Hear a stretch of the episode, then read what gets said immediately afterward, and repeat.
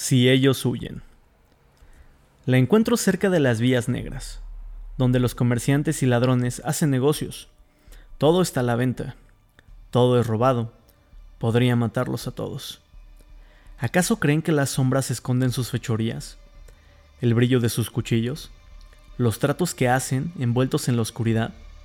Puedo oler el vino centella en el aliento de un mendigo en la otra punta de esta miserable ciudad. Conozco sus crímenes los puedo sentir. Entonces la veo.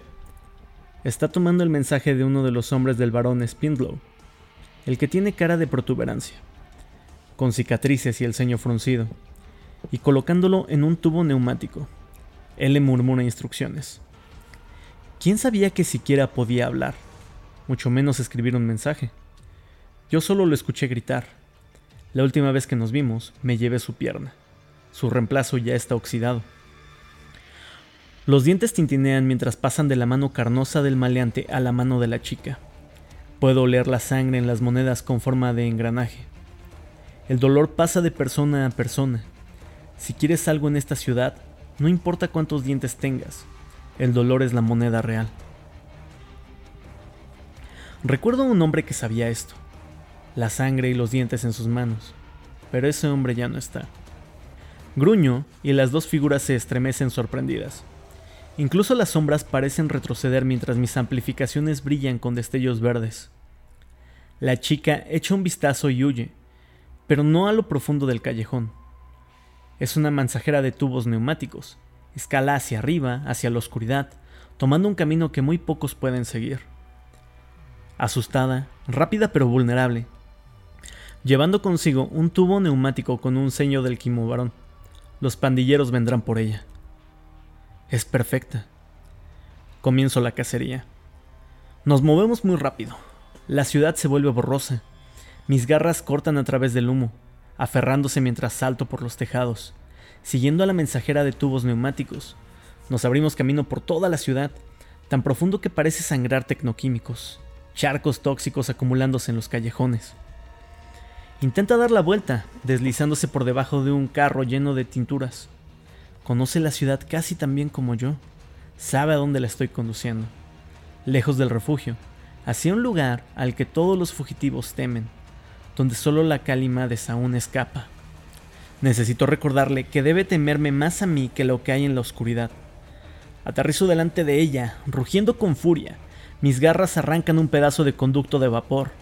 Ella vacila, pero solo por un momento, antes de volver a las profundidades justo hacia donde necesito que corra. Escucho sus jadeos de esfuerzo mientras trepa paredes y se desliza por las barandillas. Le reza a la diosa del viento para que la salve. Tal vez debería hacer lo mismo. El animal dentro de mí quiere algo más además de asesinar. Quiere carne. Podría matarla ahora mismo. Sería muy sencillo. Siento a mis garras emergiendo, ansiosas por carne. Olvido la razón por la que debo dejarla libre hasta que me acerco más, lo suficiente para ver mi reflejo en sus ojos, cuando tropieza en una cornisa y mira hacia atrás. Sus ojos desbordan lágrimas. Todo es tan familiar. Me alejo y aullo en la oscuridad, lo que impulsa a la chica hacia adelante. Se derrumba en una maraña de tubos construidos para el antiguo sistema neumático. La sigo, sin alcanzarla, mientras ella alcanza la vía sin salida. Piensa que voy a matarla, que su pálida garganta es la razón por la que saco los dientes, pero ella es solamente la carnada. Aquí es donde atraerá mi verdadera víctima, los que le atacarían a ella.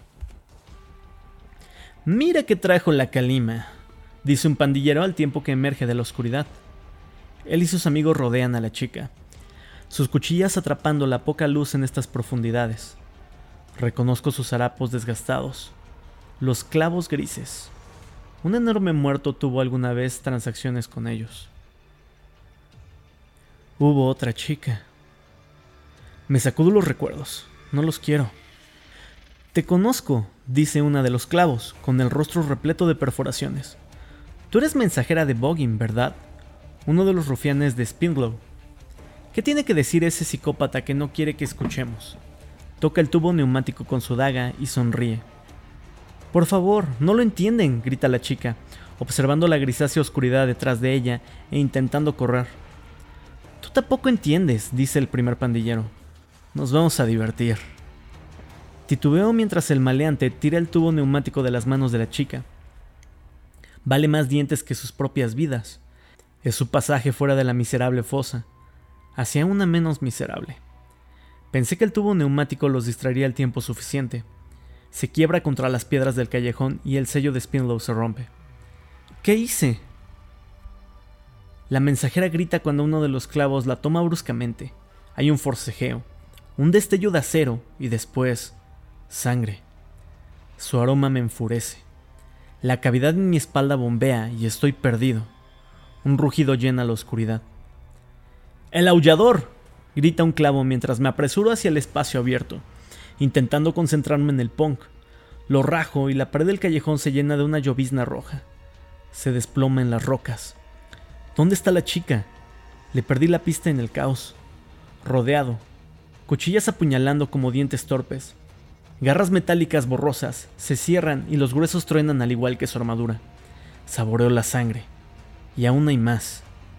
Ahora la veo. Uno de los clavos está sobre la chica. Su cuchilla levantada. Puedo detenerlo. Pero la máquina bombea otra vez y mis extremidades se llenan de poder. La bruma roja nubla mi mente. Todo se vuelve borroso. Todo queda en el olvido. Todo es sangre. No sé si salvé a la chica. No sé si la asesiné. Seguí mordiendo la carne cuando los sobrevivientes de los clavos escapaban hacia la oscuridad. Doy la vuelta para seguirlos en la noche. No tengo alternativa. Son monstruos que debo cazar, y yo soy uno de ellos.